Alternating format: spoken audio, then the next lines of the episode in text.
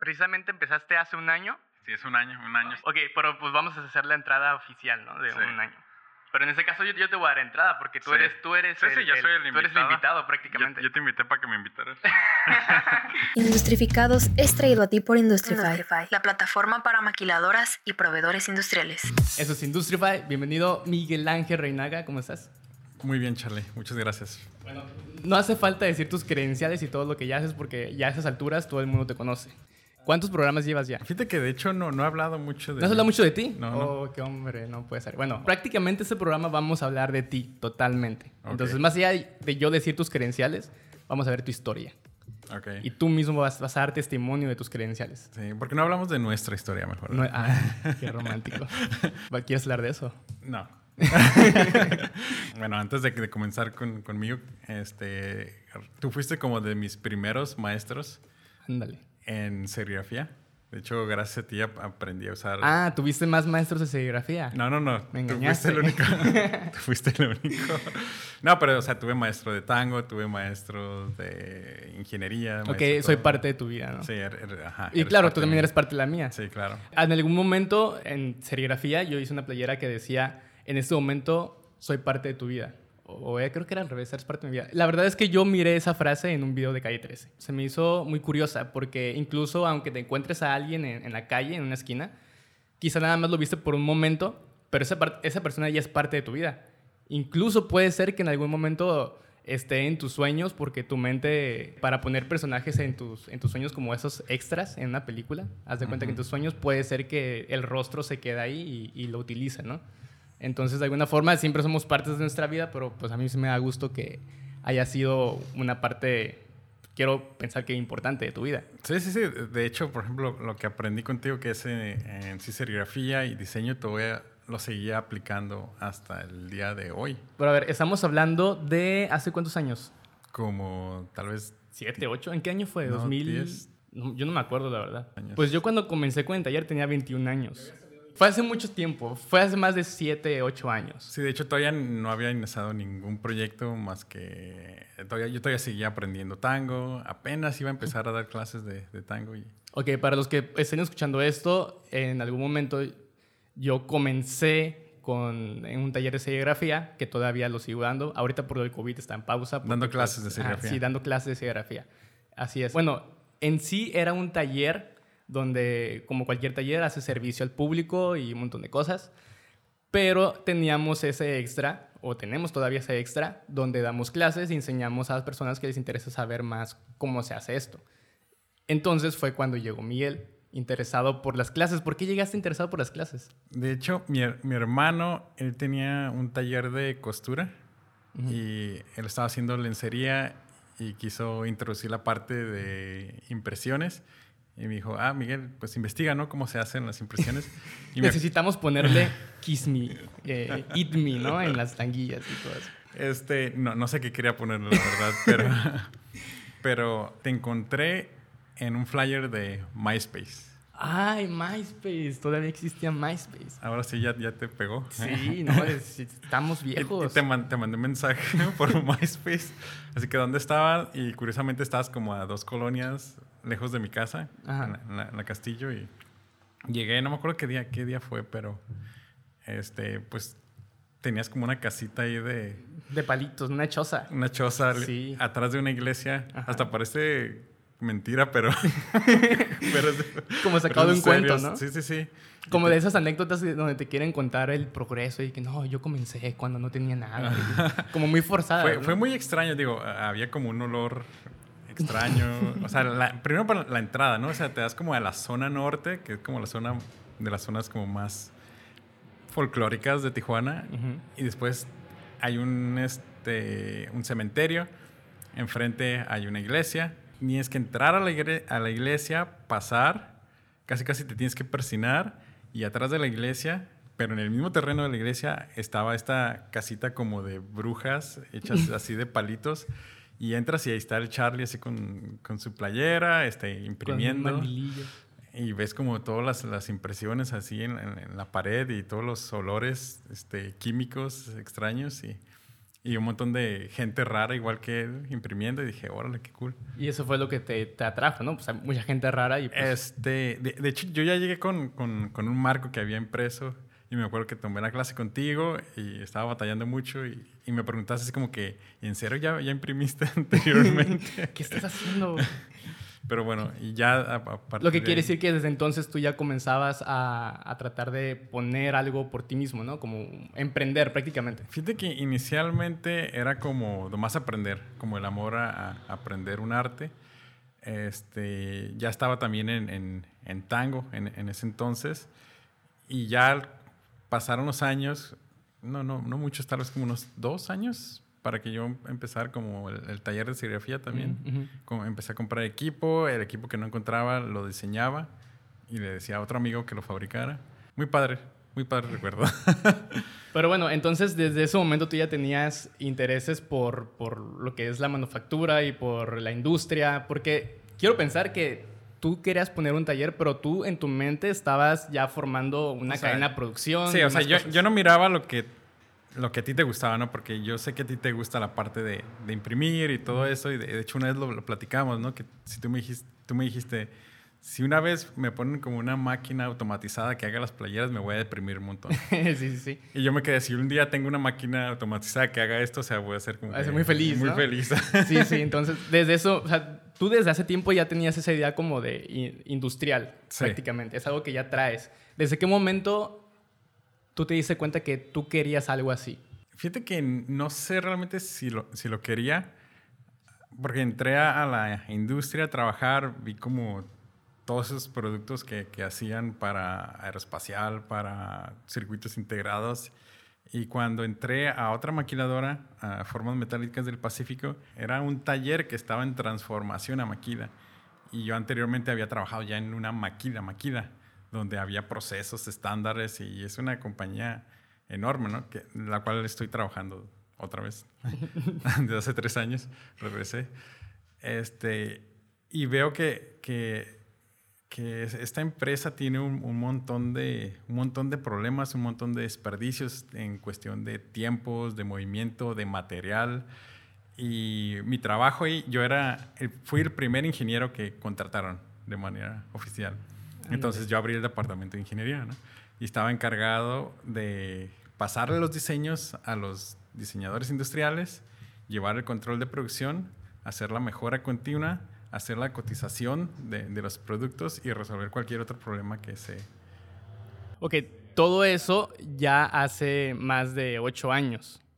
¿O hace cuánto? Cinco, seis años por ahí. Cinco, seis años. Sí, lo que quiere decir que pues, tienes experiencia en todo ese ámbito. Sí. Es por eso que conoces a muchas personas que están también dentro de la industria y comienzas este proyecto. Sí, de, de hecho, eh, fue un dolor que yo tuve. Bueno, hablando de industria, antes sí. las cotizaciones pues tenía que hacer llamadas y pedir la lista de los productos en, en cuestión de, de, precios para dárselo al cliente y a veces perdíamos contratos por no dar este, los precios a tiempo. Por ejemplo, si yo quería hacer una mesa de metal, pues necesitaba buscar el, el acero inoxidable, las patitas, los plásticos que conectan, o otras uh, maderas si, si es que el cliente lo requería. Y cada uno de esos materiales tenía que ir con un proveedor, proveedor, diferente y tenía que pedirle el precio para darle el, el, costo total del producto al vendedor y que el vendedor se lo diera al cliente. O sea, entonces, todo un lío. Ajá, entonces toda esa cadenita era como súper tardado, súper tardado. Y de hecho, todavía estuve en otras maquiladoras y tenían el, el mismo problema. Los precios no los tenían a tiempo y tienen personas dedicadas solamente a estar llamando estuve buscando directorios de productos, no encontré. Había solamente otro tipo de, de directorios y, y, un día así como que bien frustrado, así como estaba realmente muy, muy frustrado. Dije, ¿saben qué? Voy a hacer esto, ¿no? Pensando que iba a ser fácil. Claro, claro. a la novia de, de un compañero, de, curiosamente el, el, de diseño industrial, ella era diseñadora y su compañero era programador me contacté con ellos, traté de hacer el, el, sistema y simplemente no funcionó. No jaló. No jaló, uh -huh. no jaló, ¿no? Y yo no soy programador, soy ingeniero industrial y después se lo pasé ese trabajo a otras personas y también lo dejaron a la mitad. No sé si era muy complicado, pero conforme iba pasando de programador en programador, vi que no era un trabajo fácil y me quedé así como que, ah, con razón, nadie lo ha hecho. Nadie lo ha hecho, nadie lo ha hecho. Y yo estaba así como que, ah, ok, ya, ya, ya entiendo, ¿no? Y hasta que me topé con, con, un grupo de programadores que ya me empezaron a dar como, eran, estaban más preparados, tenían ya más experiencia y me, empezaron a, a, dar soluciones. Inicialmente el nombre lo puse Arsenal Industrial, pero lo tuve que cambiar porque nadie se acordaba de, del nombre. O sea, nadie se acordaba del nombre, ni los programadores. Como, ¿Cómo se llama? ¿Arce qué? Eh, y luego eh, mi novia me dice, no, pues se escucha bien bélico, ¿no? Eso es como que arsenal industrial, ahí van las armas, ¿no? Y, y luego la, Tercera Guerra Mundial en puerta en 2020. Digo, yo lo puse así porque era, era como, para mí el ir a la maquila era como, ir a la guerra, ¿no? Así como que pues ir y, y con los contra los de producción y contra no, no era yo. No creía mucho en el trabajo en equipo, pero ya, ya cambió eso, ¿no? Ok, entonces al principio fue como, pues casi como, como esas, esas ideas o esos inicios de grandes empresas que comienza con una idea quizá un poco ingenua, de que dices, ah, bueno, va a ser fácil. O sea, es un problema que, que tan fácil y no entiendo cómo nadie más lo ha solucionado. Ajá. Unos meses sale bien. Sí, cuando estás adentro te das cuenta, pues que nada de eso, ¿no? Sí, y, y, fíjate, los programadores me dieron un tiempo, así como, ¿sabes qué? O sea, nos va a tomar como tres meses arreglar todo este cochinero que, que, tienes y yo así como que me quedo, ¿qué hago? ¿Qué hago? O sea, son tres meses que no voy a poder hacer nada, o sea, no puedo ir a tocar puertas, no puedo vender, no puedo promocionar el producto. dije, bueno, voy a empezar a contactar a la industria y aparte este, empezar a, a mostrar que en ingeniería pues hay personas que la están haciendo, ¿no? No solamente los mercadólogos y todo eso. Y fue cuando decidí empezar el, el podcast, Industrificados. En lo que salía Industrify, sí. preparas el podcast para ir haciendo una comunidad, supongo. Sí, sí, sí. Total, que llega el primer invitado, como, como te contaba, y pues yo estaba bien nervioso, súper nervioso, ¿no? De hecho, todavía me pongo nervioso en, las entrevistas. Y con un celular, con este, dos microfonitos que, que compré a 20, 24 dólares. Este, en, en, Amazon y así me, así me lo aventé. Ok, pero eso estamos, hablando de hace un año. Hace un año, Hace un año. Hace un año. Pero la idea de Industrify digamos, Industrify es el directorio, ¿no? Es un directorio. Sí. Industrificados es el podcast. El podcast comenzó hace un año. Sí. Pero Industrify comenzó hace... ¿Hace cuánto? Mm, ¿Serán unos tres años? Hace tres años. Sí. ¿Comenzó la idea? ¿O la idea ya tenías La idea comenzó como hace cinco años, o sea, cuando estaba en, en, la maquila. Cuando se te presentó el problema dijiste, eso te tiene que, te tiene que avanzar, ¿no? Sí, tiene que quedarnos así. Sí, y de, hecho, o sea, lo, paré por, por, tiempos porque no encontraba quién me lo pudiera hacer. Muy bien, pero entonces Industrify lo que quiere es solucionar ese problema que todo el mundo tiene de, proveedores, proveeduría. Sí, de hecho, varios organismos hacen como conferencias dedicadas a cómo resolvemos el problema de, de, proveeduría, ¿no? O sea, no sabemos ni siquiera lo que, lo que hay allá afuera. Este, hacen censos y todo, pero aún así como que hay lugares que están muy perdidos.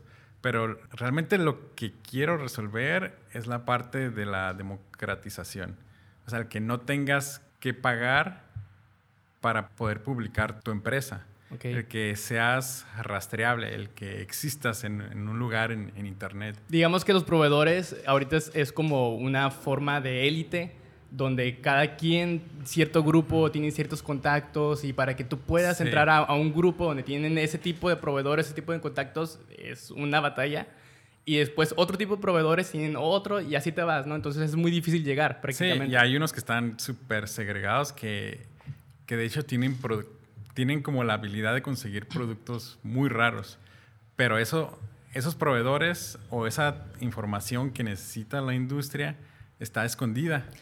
oye, pero así como lo veo, ese, ese problema que tiene la industria, tú corrígeme si estoy mal, pero también lo generó la misma industria, porque en algún momento, si yo soy una fábrica, por ejemplo, de, no sé, de bocinas, y yo tengo un proveedor muy bueno, yo no quiero que mi competencia tenga el mismo proveedor porque es demasiado bueno, me va a hacer más competencia. Entonces lo que hago es esconder a mi proveedor, no publicar tanto, este, decir, ah, sí, te paso el contacto después, pero nunca pasárselo, etcétera, ¿no? ¿Es cierto eso? Creo que era cierto, pero digo, o sea, no es un secreto de que, de que una industria abra sus proveedores, ¿no? Así como que, ah, miren, estos son nuestros proveedores. No es como que sea peligroso para la industria porque la mayoría de las maquiladoras de aquí, los productos que fabrican, o sea, no compiten con los de aquí, o sea, lo llevan a Europa, a Estados Unidos, a Asia, o sea, va para todo el mundo. Sí, la mayoría no comparte, ¿no? No comparte. No, no comparte porque pues es, es, información confidencial de la empresa. Sí, claro. Entonces muchos de los productos que, que manejan o, o sea, son secretos industriales y dentro de, de ese secreto industrial está también el proveedor. No significa que no lo quieran por la competencia, simplemente por el todo del servicio del producto que, que manejan. Ok, entonces, desde, desde algún punto de vista quizá, porque pues lo veo también desde un punto externo, puede sonar peligroso Industrify el exponer a los proveedores. ¿Cuál es, ¿Cuál es tu método para que no haya tanta exposición y se siga garantizando esa, digamos, esa discreción? Fíjate que sí hay cosas como que me han preguntado, así como, ¿cómo evitas la corrupción? ¿no? Exacto. Uno de lo, una de las partes que se ha escuchado, no creo que pase, pero se ha escuchado, que los compradores eh, reciben pagos en especie o en dinero Ujú. por agarrar ciertos proveedores. Entonces, ese sí es un problema que no sé si yo pueda resolver, pero lo que sé que sí podemos hacer es abrir más la información. Entonces, si tú eres comprador, yo soy comprador, estamos en la misma empresa y nuestro director de, de compras, este, tenemos acceso a la misma información, podemos ver y comparar, ahora sí que proveedores.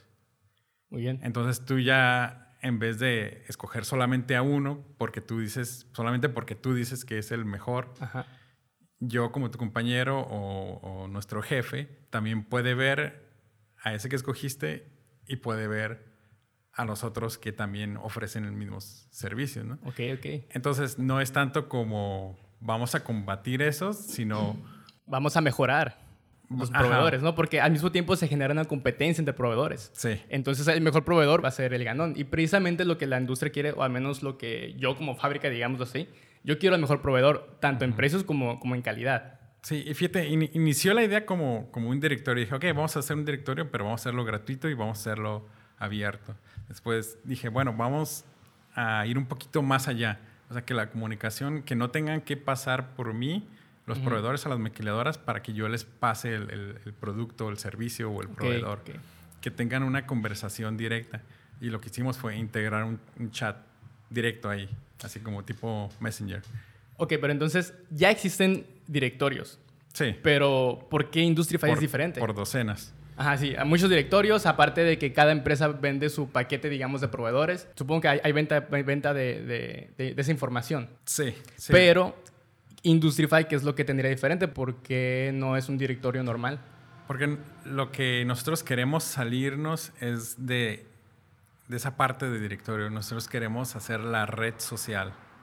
Pero con los elementos que conlleva una, una red social. Sí, como decías, quitar, quitarte de intermediario y dejar que interactúen entre ellos. Claro Generar esa plataforma prácticamente. Claro, ajá, claro que sí. eh, que ellos puedan agregar a sus contactos dentro de la misma plataforma y que sus contactos sean de ellos. O sea, es un Facebook prácticamente. Estamos, ajá, estamos trabajando para que sea así. Sí, una red social. Ajá, el que puedas publicar tus productos, pueden conect- ahorita pueden conectarte contigo directamente como por un WhatsApp, Ujú. si, si ellos lo desean, este, por un correo electrónico, puedes ver ahora sí que en el perfil de la empresa pues todos los datos básicos de la empresa y ellos pueden decidir si compartir o no compartir sus datos de, de contacto. Lo último que acabamos de agregar es la parte de requerimientos si la maquiladora necesita ciertos productos, ciertos servicios, los puede postear de manera anónima. Así como Ah, bien. empresa de electrónica de Tijuana Ajá. necesita y pone toda la lista de productos y tú como proveedor puedes aplicar. Entonces yo como maquilador puedo ver todos los que aplicaron a ese, a ese requerimiento y yo me puedo poner en contacto.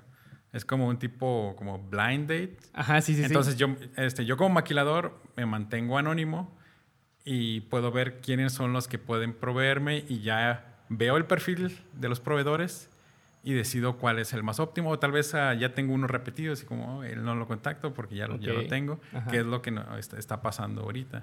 De hecho, hay un cliente que, que nos mandó una, una, lista de requerimientos antes de implementar esto y nos dijo, ok, te mando lo que necesito y te mando la lista de los, de los proveedores que ya tengo. Le dije, no, no quiero estos de acá, o sea, quiero nuevos. Y nosotros, ah, ok, bueno, pues para filtrarlo. Eso es súper bien porque entonces no va a ser tan repetitivo. Es decir, ya cuando entras a un lugar y no encuentras nada nuevo, pues te sales porque termina siendo aburrido. ¿Para que vas a un lugar donde ya tienen lo, que tú tienes? Sí, sí, sí. Prácticamente. Pero entonces va a ser el descubrimiento de nuevos proveedores que quizá yo no sabía que existían, yo como empresa, digámoslo así. Yo no sabía que existían y voy a poder coquetear de alguna forma, así como lo manejas. y si de pronto alguien me guiñó bien el ojo, me habló bonito, y pues hacemos una cita y vamos a ver si puede ser mi nuevo proveedor. Y pues supongo que eso también va a hacer que haya más proveedores interesados en generar más citas. Sí, sí, de, hecho la, la idea es, como te he comentado, abrir los canales y y generar ese, esa energía como de competencia. No se genera competencia a veces porque no se sabe qué tanta demanda hay. Porque no los conocen, porque hay desinformación de alguna forma. Ajá, exactamente. Entonces tú como proveedor tal vez este, tienes, tienes mucha holgura en tu almacén, tienes mucha holgura en tu, en tu servicio y dices, no, pues ya abarqué todo aquí, tal vez puedo ir a, otro, a otra ciudad, ¿no? A ofrecerlo también. Fíjate que retomando uno de los programas, porque pues obviamente he escuchado muchos de tus programas, Recuerdo uno que tenía una zapatería y que tú llegaste y era un lugar así como muy escondido y, que ah, la calidad era muy buena. Y tú decías, no manches, ¿cómo puede ser una calidad tan buena y estar tan escondido?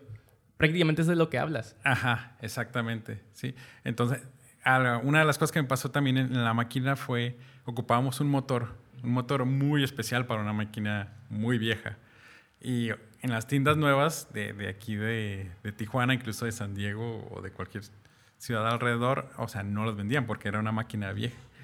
Entonces la secretaria dijo así como, ah, pues sabes qué, o sea, yo me acuerdo que hay un proveedor por ahí que, que maneja como productos viejos, ¿no? Y entre sus papeleos saca un número, le habla y ya nos dice, ¿sabe qué? O sea, sí lo, sí lo tiene, que vayan, vayan por él. Son, eran como 700 pesos, ¿no? Por un, motor. Fuimos en un lugar perdidísimo del, del centro este, sale un señor así como si fuera mecánico, probablemente era mecánico, y ya saca el motor así todo engrasado. Este, yo llevé al, a nuestro mecánico para que lo revisara. Ah, pues está bien, 700 pesos. Pero e, esos 700 pesos para nosotros eran, uh, ¿eran cuánto? Eran como 5 mil o 10 mil dólares de producción que no íbamos a poder sacar si no teníamos ese motor. Wow, o sea que el dinero jamás fue un problema. El problema fue el contacto y es prácticamente lo que Industrify está tratando de solucionar, los contactos. Exactamente, los contactos. Y esa parte es la que queremos dejar de manera gratuita. Ah, va a ser gratis. O sea, cualquier persona puede publicar, interactuar y no pagar nada. Sí, por ahorita sí. Está, estamos ahorita apenas manejando, haciendo un plan para hacer el verificación de, de empresa, pero estamos invitando ahorita solamente a empresas que conocemos. Pero ahorita el sistema es gratis para que maquilador y proveedor se, se registren. O sea, que ahorita es, la es el mejor momento para registrarte. Sí. Fíjate, fíjense, fíjense. Fíjate que ahorita que cuentas eso, de pronto se generan como muchas historias en mi cabeza, ¿no? Por ejemplo, ¿qué tal si esa persona que tenía ese motor, ese señor, ese mecánico que dices, de pronto dices, ah, mira, pues vendí, yo no tenía pensado tener este ingreso y comienza él también a trabajar más y comienza a crecer y por medio de Industrify eh, comienza a tener, a generar más, más demanda a él y lo toma como proveedor, de alguna forma. Entonces, igual alguien puede crecer a partir de, de haberse registrado en, Industrify. Es decir, alguien que no tenga una empresa como tal. Sí, de, hecho, o sea, la idea no es solamente de crecer de manera vertical, sino crecer de manera horizontal. O sea, que las empresas que se registren eh, generarles ahora sí que ventas. Okay. Y, a los que busquen productos, generarles buenos productos, buenas compras. Ok, pero entonces, no está hecho solamente para empresas grandes. No, definitivamente un, no. Un mecánico de mi colonia puede ahí postularse como proveedor, ya sea, ya sea de producto o de servicio. Un mecánico sí. más de servicio. Pero él puede hacer también su, su cuenta. Y tampoco le va a costar nada. No, no le cuesta nada. Eso está muy bien. Porque muchas veces eh, esas personas son los que tienen el talento. Esos, esas personas que trabajan en el barrio, que están en el día a día y que saben esas chicanadas y esa experiencia. Sí. Y muchas veces esos servicios son los que se requieren, como lo que dices. Fue algo de, 700 pesos que solucionó un problema que costaba miles. Sí, mi, mi idea siempre era como, ok, vamos a hacer el, como el Craigslist de maquiladoras, ¿no? Ahí, mm, no creo que conozcas, pero hay unos deshuesaderos que son de, de máquinas industriales. O sea, máquinas que ya para la industria es como casi como para el kilo. Para el kilo, pero para algunos me- este, electromecánicos, mecatrónicos, o sea, esas máquinas en cuestión de uno o dos meses las, las pueden volver a hacer funcionar y venderlas a 15, 20 mil dólares, que son máquinas que, que producen, o sea, pues son industriales, ¿no? Al, al final del día. En- Entonces, ahorita en la etapa en la, en la que estamos es como, que por cierto se llama Industrify la plataforma, le cambiamos el nombre.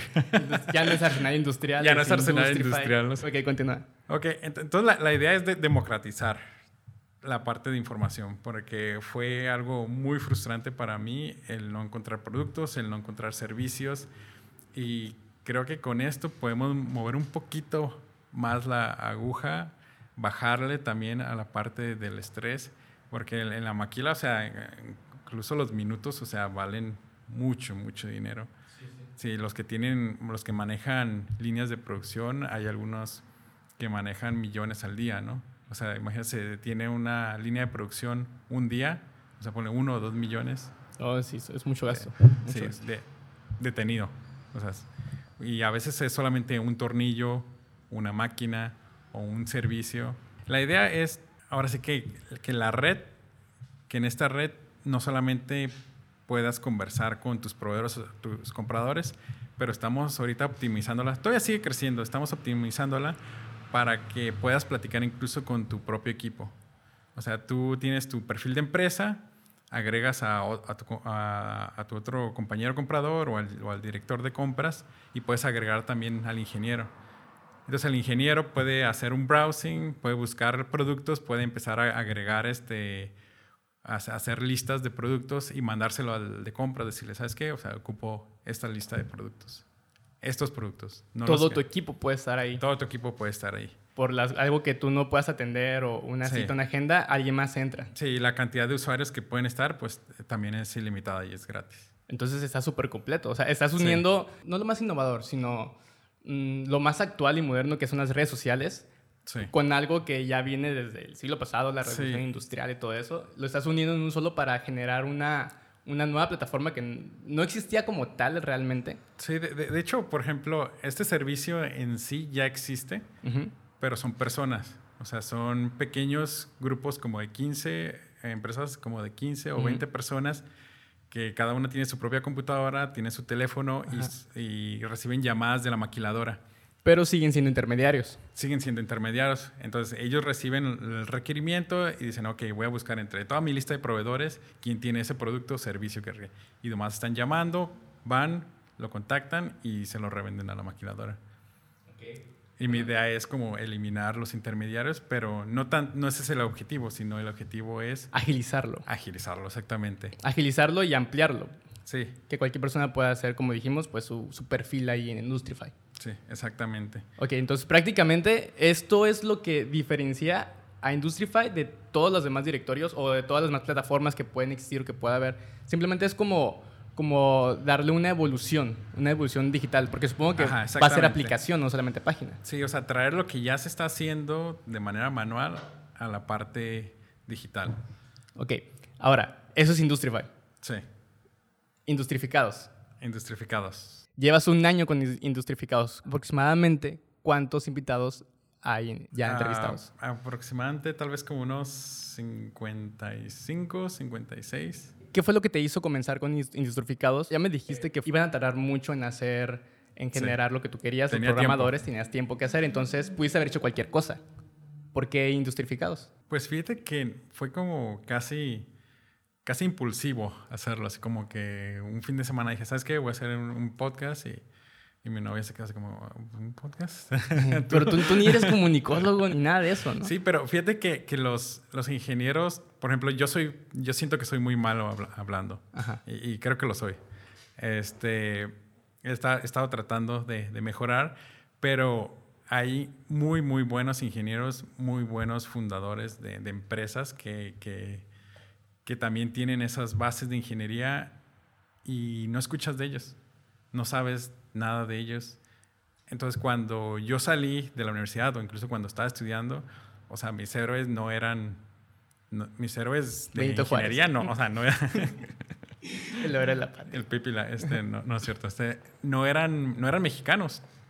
Ok. Y, y fíjate, y no tanto por, por ser patriota, simplemente no me identifico, por ejemplo, con un Elon Musk, no me identifico con Steve Jobs, por más que leas sus libros, escuches sus historias y todo eso, nunca te vas a sentir ide- identificado con alguien que no vive en tu contexto. Dice, ah, ok, pues eh, juntaron este, algunos millones de dólares ¿no? ahí en Silicon Valley, pero aquí en Tijuana o en México, o sea, no hay, no hay inversión tan fácil. O sea, el nivel de desconfianza es muy alto y la inversión es muy baja. Entonces, dije, ok, hay empresas aquí que sí son mexicanas, que son ingenieros los que lo están ini- iniciando, o por lo menos se mueven en, en el ámbito ingenieril. O sea, qué padre para mí hubiese, si- hubiese sido como en mi crecimiento toparme con estas historias. E inspirarme y decir, ah, ok, pues si él lo hizo, o sea, porque yo no, ¿no? Sí, porque uno escucha las, las historias de Elon Musk, o Ujú. este, del Zuckerberg, de Jack Ma, ¿no? Ajá, Este, de todos ellos.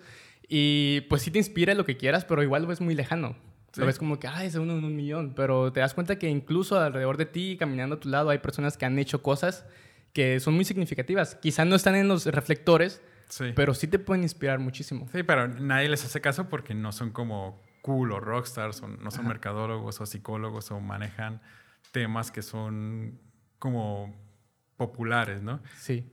O sea, para mí es muy interesante si me explicas el funcionamiento de una máquina o de un proceso, pero sé que para el 90% de la población es como que, ah, güey, o sea, que, o sea, explícame el cohete que va a ir para, para Marte, ¿no? O háblame de, de cosas un poquito como, como de, de esa índole, ¿no? Que, que, que puedas hacer una película de eso. Ándale. Una biografía, ¿no? Sí, o sea, no, no puedes hacer una película de alguien que inició una, una empresa de programación y que hace programas para extranjeros, pero, pero si te digo que los programadores de ahí ahora están trabajando de lado con los de Google y que también trabajaron con los de Apple y que están haciendo como proyectos que están mejorando el, el Internet. Ok, cuéntame, cuéntame una historia de alguno de esos invitados que te haya tocado el corazón. Fíjate que han sido varios, ha- han sido, han sido varios. Este, el- este muchacho ah, ah, Octavio de, de los de Ella está en Guanajuato, Miles. ¿no? Ellos están en Guanajuato, sí. Ellos me, me sorprendieron mucho porque, digo, no manejan algo de tecnología, pero sí manejan algo de fabricación y fabric- eh, fabrican productos de un nivel altísimo y de calidad. Por ejemplo, yo compré esos zapatos hace como 6 o 7 años y todavía los tengo y todavía me funcionan. Nomás de eso se les doy una, los pinto poquito y ya, como nuevos. Sí, sí. Es algo que ya no, ya no ves ahorita. ¿no? Sí, lo que me gusta de, la- de las entrevistas y de las historias es precisamente eso, que, que son personas que en unos días conociste hace años, Sí. años atrás, y no era lo que son ahorita. Pero siempre tenían en su mente, tenían esa visión de ir más allá. Sí, Y exactamente. de saber que eh, dentro de la meta estaba más allá de, de ser ricos y populares, es dar esa calidad. Y cómo batallaron para llegar ahí, y tuvieron trabas y tuvieron este, que cambiarse de, de lugar. Por ejemplo, él estaba aquí en Tijuana, pero se tuvo que ir a Guanajuato, según escuché, porque Sí, pues, los proveedores, ajá, exactamente, era, era apostarle. Era apostarle a lo desconocido. Ujú. Y fíjate, otro, ah, Arcus Nexus, eh, ellos son una compañía que se dedican a hacer programas para igual empresas extranjeras y también ahorita están sacando productos propios. Eh, pues empezó el de la nada, ¿no? O sea, nomás con un compañero y empezaron a hacer programas este, para empresas locales y ahorita ya tienen un edificio, tienen un montón de programadores y van a construir otro edificio para meter más, pero bueno, ahorita ya no sé por la pandemia, ¿no? Ajá, Pero sí, sí. Tal vez más home office. Pero aún así, o sea, los proyectos que manejan son mínimo, tienen que ser proyectos de 50 mil dólares. Wow. Y digo, es, es, es poco, tal vez para alguien que, que vive en el otro lado, pero para aquí, aquí en México, o sea, un proyecto de 50 mil dólares no es tan, no es despreciable, ¿no? Sí, es y- bastante bueno. Claro, y eso es ahorita. Sí, Porque después de es unos años ahorita. puede ir creciendo. Todo, Sí. todo el mundo puede ser imparable dependiendo si se lo propone, ¿no? Claro, claro. Entonces, es lo que me gusta de tus invitados, que muchos de ellos tienen ese perfil. ¿no? ¿Cuál dirías tú que es el perfil que tiene una persona que tiene ese, ese corazón de, de- de emprendimiento? Fíjate que lo, que lo, lo constante que he visto es que saben lo que quieren. Muy bien, digamos. Número uno, saben lo que quieren, Sí. lo tienen claro. Saben lo que quieren. La otra es, les gusta lo que hace. Y no, no, no necesariamente como que encontraron su pasión, ¿no? Ujú. Más que nada, como que desarrollaron la, la pasión. Ok. Y es algo, algo bien, bien raro porque así como en los libros y en, y en Sí, otros sí. podcasts de superación, te encuentras así como que no, pues encuentra tu pasión. Y es que es, es raro como... Es raro que alguien encuentre su pasión. Y es difícil, es difícil. Es difícil porque para que realmente te apasione tienes que empezar a ser bueno en ella. Y tienes que fallar un montón. Y estas personas, o sea, tienen una historia de fallas, así de, ahora sí que, de caídas. O sea, son como que los más grandes perdedores, ¿no? Claro, O sea, claro. si, si contamos entre los éxitos y los fracasos, Sí. ellos han perdido como 90% de, de todo lo que han hecho. Pero ese 10% ha sido así como exponencial, ¿no? Y es lo que nos diferen- los diferencia de- de- del resto de nosotros. Claro, co- como dice esa frase, que el mejor maestro es tu último error, ¿no? Prácticamente. Y vas generando error con error y cada vez vas subiendo más y aprendiendo más. Y sí, tampoco se trata, de hecho, hubo un invitado que dice, no se trata de romantizar el error. Estoy muy de acuerdo con, con lo que él decía.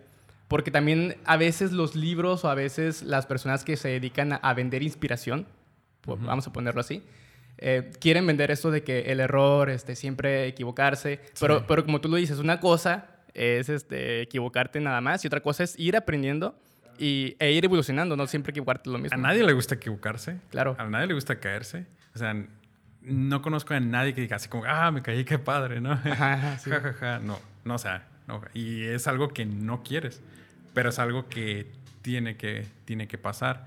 De hecho, me acordé de, eh, de estos muchachos de Paradox que hacen pedales. eh, Sí, los de la guitarra que fueron Sí. a Shark Tank. Sí, fueron a, a Shark Tank. Este, y también el, el inicio, ¿no? O sea, no estaban generando dinero y no lo hacían por, por dinero.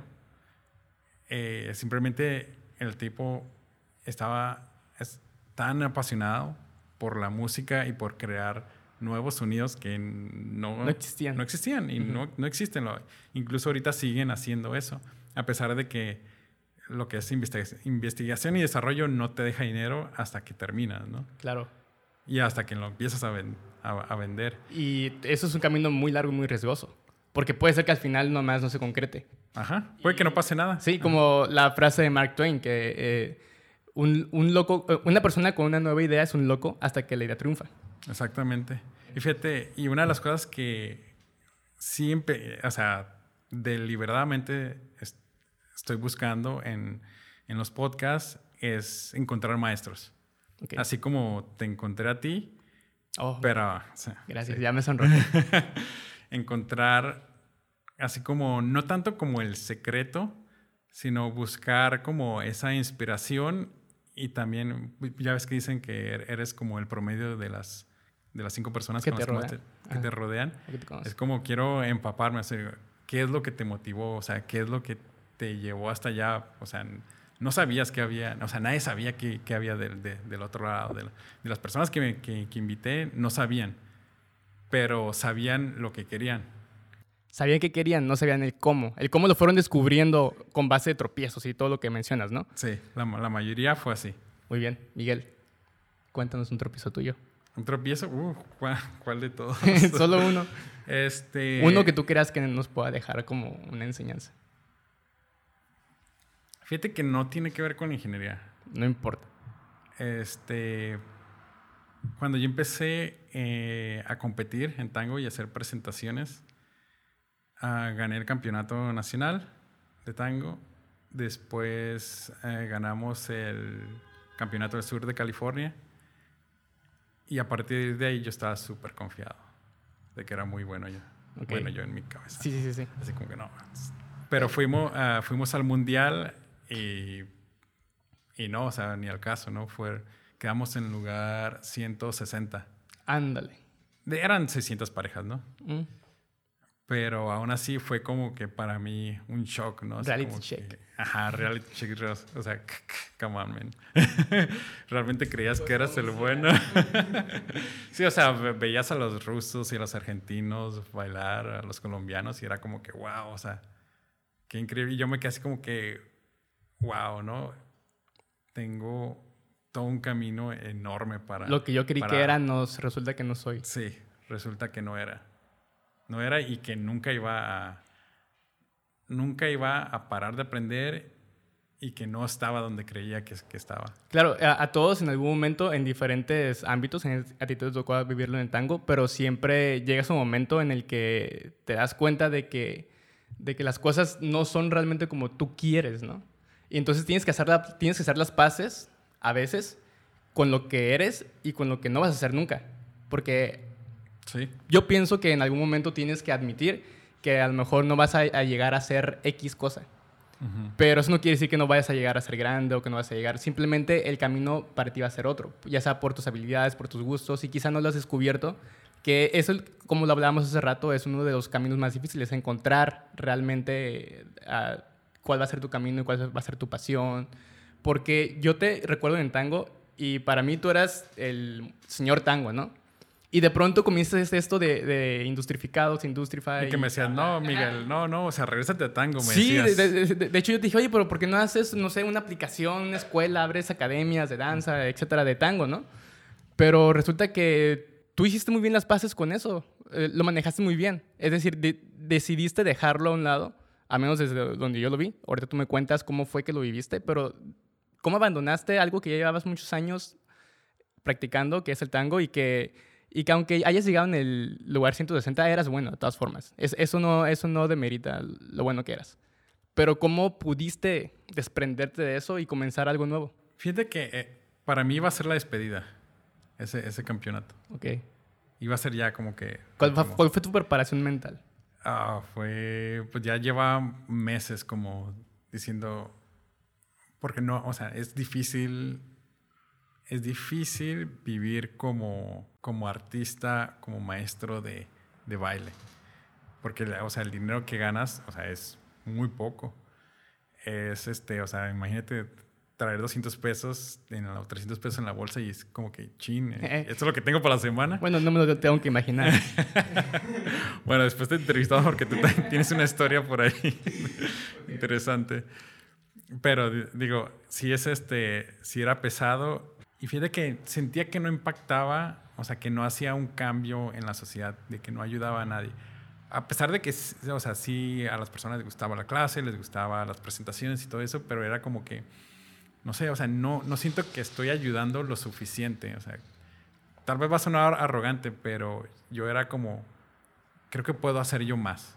O sea, creo que yo puedo hacer más que esto, porque incluso con las personas que yo platicaba, me decían, oye, o sea, pues eh, eres muy inteligente, ¿no? Y así como que... es- es- pero no se reflejaba en, en el resto de mi vida, ¿no? ok. Bueno, tú sentías que no. Yo sentía que no se re- reflejaba. Era Dije, tu "Ok, percepción". Ok, este, este problema que, que quise resolver hace tiempo, quiero retomarlo, porque sé que puede crecer muy de manera exponencial Ujú. y que puedo ayudar a más personas. Ok, Incluso puedo ay- ayudar a, a- a mi ciudad. claro. Sí, que los negocios vayan creciendo, ¿no? Sí, exactamente. Sí, yo soy, yo soy de la creencia de que un negocio local o una empresa local siempre va a ayudar a su, a su ciudad. O sea, no es lo mismo que un extranjero venga aquí y abra un Starbucks o abra cualquier otro tipo de negocio. A ellos les interesa, o sea, el, el ganar dinero y sacarlo de, del país. Sí, prácticamente cada negocio local eh, también está ayudando a la familia local. Y Sí. de hecho hay una, hay una, ah, es una como filosofía japonesa. Ya sabes que ellos son muy buenos en todo, ¿no? También. Este, los mexicanos también somos muy buenos, ¿eh? Dan- no, hay que tener una buena autoestima. Pero este, que decían, bueno, yo, yo hago bien las cosas en mi trabajo porque si a mí me va bien, a mi empresa le va bien. Y si a mi empresa le va bien, a mi país le va bien. Y si a mi país Sí. le va bien, a mi familia le va a ir bien, ¿no? Entonces, pues prácticamente eso. Si tú tienes una empresa local, eh, el nivel que sea, y cuidas a tu familia y tu familia también va creciendo, no sé, va a una escuela aquí mismo, va creciendo esa escuela a la que va tu hijo y, y todo va creciendo como en fichas de dominó, lo- lo- local prácticamente. Sí, fíjate que trabajo con japoneses, ¿no? Así que ellos son como, yo estoy en una empresa y ahí me voy a jubilar. Ok. Es, es como... Son la- fieles. Ajá, es como la cura que yo he visto con, con ellos, ¿no? Pero ahorita aquí en, en, en México, en, en mi área, es como cada dos años o subes de puesto o cambias de empresa.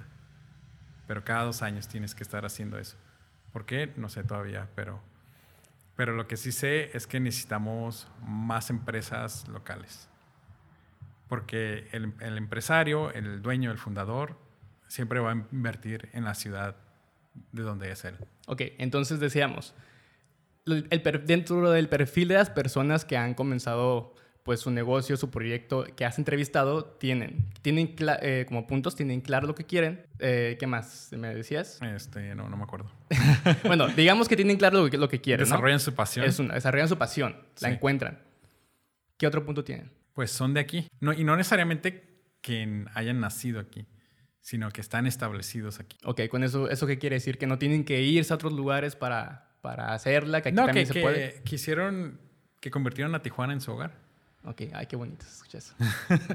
bueno, yo al menos yo no soy de Tijuana. entonces, O, pero- bueno, bueno, también he entrevistado a personas de Mexicali y que, Sí. y que no eran de Mexicali, o sea, venían de Sonora o de otros lugares y convirtieron esa, esa ciudad en, en- en su hogar. Y creo que está muy padre. Sí, claro que sí. Pues se trata de, de que el hogar tú lo creas, ¿no? Donde quiera que estés, eh, ese puede ser tu hogar dependiendo de, de que si tú quieres que lo sea, Sí. prácticamente. Entonces es como esa determinación. Sí, y fíjate que es algo que, algo que tenemos los mexicanos, y estaba platicando el otro día con mi novia, era de que el americano, o sea, cumple los 18, 19 años y se va a otro estado a estudiar o a vivir o a trabajar, pero se mueven de, de ciudad o de estado completamente. Y en México no, en México como que nos quedamos en, en la ciudad. ¿Y tú dirías que eso es algo bueno o algo malo? Es este, creo que es, es cultural y ayuda en diferentes maneras, ¿no? Por ejemplo, el americano lo ve como voy a ir a otro lugar para agarrar otro tipo de experiencia y así regreso, por lo menos voy a saber cosas diferentes que los locales no saben. Ok. O si me quedo allá, puedo ver otras oportunidades. Y aquí en México es como, aquí ya conozco lo que conozco y pues mejor no me muevo, ¿no? Pero los que he visto que se mueven, usualmente tienden a, a crecer. eh, De los invitados, ¿no? Que, que Sí, sí, tenía, sí. O sea, de los que vienen de otras partes, pues, pues crecieron un montón. Sí, porque en tus invitados tienes de todo. Tienes eh, contadores, o sea, no solamente ingenieros. Sí. Ajá, más que nada a personas que también rodean a la parte de, de manufactura o ingeniería, ¿no? Por ejemplo, una manufacturera ocupa empresarios y los empresarios ocupan asesoría, ya sea como de, de coaching o de proveeduría o que trabajan directamente con, con ellos. Porque ta- también como ingeniero tienes que entender que todas las personas con las que vayas a trabajar no siempre van a ser ingenieros. A veces van a ser empresarios, a veces van a ser este, incluso mercadólogos, psicólogos. Eh, entre ingenieros pues nos entendemos de manera fácil, ¿no? Y no hablamos mucho. No, eh, todo es un trabajo en equipo, al final de cuentas. Sí. Como lo que venías diciéndome hace rato, eh, que hay un muchacho que tiene su empresa de que es programación o algo así, pero pues es muy bueno y todo, pero pues no lo conocen. Entonces ahí es donde entra el, mar- el marketing prácticamente, ¿no? Sí. Necesitas de más personas, como dice también esa frase, creo que es oriental. La verdad es que no sé ni de dónde. Es- Está lleno de frases de todo este mundo, ¿no? Que si quieres llegar rápido a un lugar, ve solo. Si quieres llegar lejos, ve acompañado. No, sí, sí. Entonces, prácticamente de eso es lo que se trata. Sí, y es todo un, un ecosistema, que es algo que también he tratado de reflejar en Industrify. Y ahorita pues no es un, un producto en sí terminado, de hecho sigue creciendo, sigue creciendo en cuestión de usuarios y de eh, features o cosas que, que vemos que necesita la, la industria, se los vamos integrando. Y en el podcast, este, cosas que veo que, que son como temas de preocupación de la industria o de interés de la industria, también in- invito personas de, de, de esa índole. Te van dando como un feedback de los problemas que tienen, Sí, ¿no? claro que sí. Lo cual te ayuda a ir mejorando la misma aplicación, la misma plataforma. Porque, digo, la idea que yo tenía de un inicio era como que, bueno, un directorio gratis y ya, punto, ¿no? Pero ahorita ya, o sea, por lo, que veo, o sea, vamos a ir completamente a apuntarle a, a red social. Y algo que no he mencionado, o sea, no va a ser del todo gratuito, ¿no? Hay cosas que, digo, la, eh, el servidor y los programadores que, que trabajan en, en, la plataforma, pues... Sí, se tiene que sostener de alguna se, forma. Ajá, les pagamos, ¿no? Claro, claro. Entonces, eventualmente vamos a empezar a cobrar una, una mensualidad uh -huh. este, relativamente barata para, para la industria. Ahorita lo que está, o sea, es gratis, ¿no? Pero le vamos a dar un plus todavía para que sea más fácil, tengan más libertades, de, de que puedan publicar más cosas. Eh, esa es la parte en la que nosotros vamos a, a, cobrar. Te voy a hacer las preguntas que tú haces en tu podcast, oh, prácticamente. ¿Tú cómo ves a Industrify en unos cinco años? O, o diez. Como la plataforma de México. De todo México. De todo México. Ok, en donde en donde puedas pedir, ya no nada más coquetear con los locales, sino coquetear con, con una empresa de, de Oaxaca, sí, otro de, de, Guadalajara. Sí, de hecho la, la, la idea es también este, jalar empresas de Estados Unidos que necesiten uh, manufactura o que necesiten proveeduría, enviarla también a, a Estados Unidos. Ok, no, pues es, es, es mucho trabajo el que tienes por delante porque pues implica programación, publicidad, eh, medios, eh, administración. Sí, es todo un... O sea, le estás tirando lo grande. Sí, claro, no menos. Claro, como debe ser. ¿Qué consejo le darías a una persona que es nuevo en, en la industria y que quiere entrar a, a, competir con otros que ya llevan mucho tiempo, como proveedores? ¿Como proveedores? Uh -huh. ¿Cuáles son las claves para ser un buen proveedor? Primero, uh, algo que a mí Uh -huh. Aunque no soy ahorita como... Sí, bueno, tú no eres proveedor, pero es que tú necesitas de un proveedor. Primero, ve, ver los requerimientos que hay en la industria, o sea, qué es lo que se necesita, uh -huh. qué es lo que más se necesita, ver quién lo está proveyendo y después, ahora sí que hacer introspección, si, si ellos pueden satisfacer esa necesidad. Okay. O sea, son tres cosas que lo puede, se pueden hacer en una semana. ¿no? Y prácticamente eso es Industrify, porque sí. a, a como lo veo en tu video introductorio, puedes subir eh, tus requerimientos. Sí, así Los es. subes totalmente. Entonces alguien entra y puede revisar todo eso. Exactamente. Y pues, ¿sabes qué? Yo, yo me la puedo rifar con esto, entonces le mandas mensaje. Sí, de hecho te voy a dejar que hagas mi próximo comercial. Ah, muy bien. Creo muy que lo explicas mejor que yo. ¿Cuál es tu mejor libro? El mejor libro que has leído o el que más te ha marcado, porque en sí no creo que haya como un mejor algo, ¿sabes? Como un mejor libro, un mejor X, sino el que más te ha marcado a ti. Ya es como súper cliché y muchos lo, lo, odian, es el... No lo odian, ¿verdad? Simplemente al, al escritor. Este... Pablo Coelho. sí, sí. El alquimista. el alquimista. Pero fíjate que, que me, me, gustó mucho, uh, no tanto por... Más que nada por, por el momento en el que lo leí. Yo estaba apenas ingresando a la preparatoria y me identifiqué con el personaje, ¿no? Sí, fíjate que... Aunque no tenía yo ovejas ni nada, ni nada en Andalucía. Ni... Fíjate que eh, hay, hay, muchos libros, bueno, hay muchas cosas en general eh, en todo el mundo y todo lo que nos rodea, que a veces son eh, estigmatizadas, como decimos, ay, pues qué chafa, qué chafa con eso, ¿no? Qué chafa con Pablo Coelho. De hecho, yo también leí El Alquimista. Y el momento en el que yo leí, a mí me parece un buen libro. De hecho, todavía sigo pensando que es un buen libro. Claro que cada libro eh, apunta para diferentes lados Sí. y para diferentes niveles, para diferentes eh, necesidades, etcétera, ¿no? Pero aún así creo que es un libro que es, da un buen consejo. ¿Oh, Un sí buen consejo gustó? y un buen sí sí claro Eh, un buen consejo que es necesario para alguien en algún momento Sí, incluso pues no me quiero meter como muy religioso pero hasta la Biblia se me hace un buen libro no claro. Tiene buenas historias. sí exactamente tiene buenas historias puedes aprender Eh, puede ser que alguien diga no pues ese libro dice puras mentiras bueno no importa o sea, es que no estás entendiendo que el Sí. mensaje es lo que tienes que rescatar de ahí Fíjate, el que sí me saca de onda mucho es el Principito. Porque ya van tres veces que lo he leído y como hay como varios años de separación entre esas tres veces y es como que lo siento diferente cada vez. cada vez Así que de hecho este año toca leerlo a ver qué, a ver qué me La dice. última vez que yo leí, bueno, de hecho no lo leí, leí.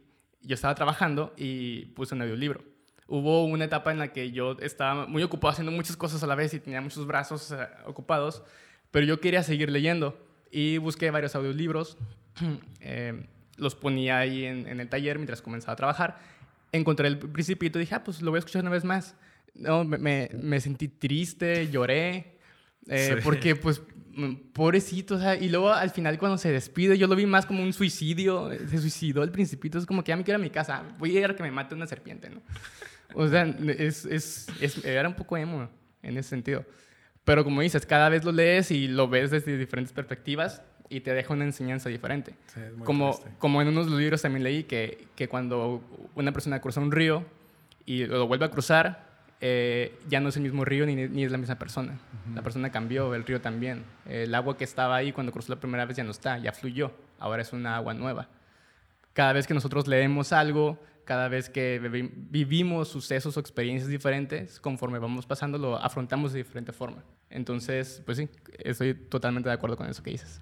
Sí, muy cool, muy cool, la verdad. Muy bien. Algo que sí no he hecho, fíjate, es como hablarle a las personas que escuchan el podcast. Eh, quiero pues agradecerles. Vamos a abrir una línea telefónica para Sí, un 800. una sección de hablando con el, con el público, ¿no? Sí, quiero agradecerles, la verdad, que por estarme escuchando un año. Todavía no conozco a, a todos. Este, y sobre todo a los invitados que, que he tenido. La verdad, para mí eh, ha sido como si me regalaran joyas, ¿no? Pero de esas de las que no se encuentran fácilmente. Porque imagínate que alguien te regale una hora de su tiempo. De hecho, al principio me, me preguntaban varias personas, oye, ¿y les pagas a los invitados? Y yo, no, no, no les pago. Eso me preguntaban. Sí, sí, sí. Este, pero después me quedé pensando, o sea, o sea, imagínate, te están regalando una hora de su tiempo, algo que no van a volver a recuperar. Fíjate que, que a, a varios les ha funcionado mucho el podcast, lo han usado como de, de manera interna hacia sus empresas. Ujú. O sea, se los ponen a sus empleados, bueno, o se los recomiendan a sus empleados. Y allá me imagino, ¿no? Todos en una junta, no, pues van a escuchar mi historia ahora. Play. no sé, o sea, se los, se los recomiendan. Bienvenidos, pues los engañé. Hoy no va a haber Netflix, hoy vamos a escuchar el podcast. Pero, sí, sí. Ah, así me platicaron va- varias personas que se lo- sus empleados lo escucharon y se sintieron como que más identificados. O- ahora sí que se pusieron mejor la, La camiseta, ¿no? de, de- de la empresa, lo que quiera decir eso, pero... Y otros me dijeron así como, ah, pues muchas gracias, este, ya tengo varios clientes gracias a este podcast. Ujú. Y yo me quedé, oh, demonios, debí haberle cobrado. ¿no? Pero, o sea, pero digo, eran clientes de varios miles de dólares, no eran como que Sí, sí, sí. de 10 pesos, ¿no? Y, y creo que, que eso es lo que me, me ha seguido como motivando. Esa satisfacción. Sí. Así como a veces que alguien pone un comentario, así como que, ah, qué padre escuchar la historia. No, no conocía la historia de esta persona, ¿no? O este, un invitado que me dijo, oye, es- este, la verdad, muchas gracias por las preguntas que hiciste. Ahora mi familia sabe lo que hago. Ay, guau.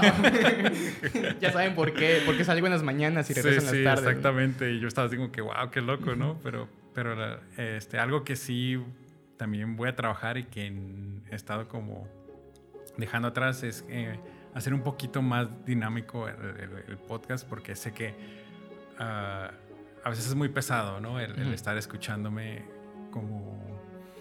Muchas veces no, yo no sé las historias, de, las historias de estas personas, entonces tengo que estar como improvisando y, y ¿qué hiciste después de esto, no? ¿Y qué pasó aquí? O- Ajá, estas personas no tienen libros, no tienen una biografía completa, no todas tienen LinkedIn y las que tienen LinkedIn no tienen toda su historia ahí en, en- en- en- su muro, ¿no? De resulta que en la mera entrevista, no, me- que, que no, pues soy presidente de no sé qué y yo me quedo.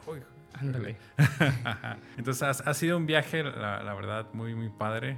Este, y pues espero que, espero que los próximos capítulos también sean igual o más enriquecedores para los que nos están escuchando. Digamos que la siguiente temporada. Sí, y espero escuchar, eh, tener más maestros. Si pudieras mandar un mensaje de WhatsApp.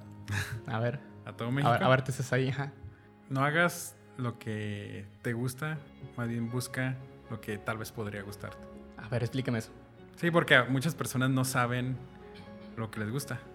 Así como la pasión, ¿no? No me gusta decir la palabra pasión. ¿Por qué? Este, no sé, o sea, se, se me hace como tan quemada. Sexoso. Ah, no, oh, no, perdón. muy quemada. O sea, ya como que todos, ah, busca tu pasión, ¿no?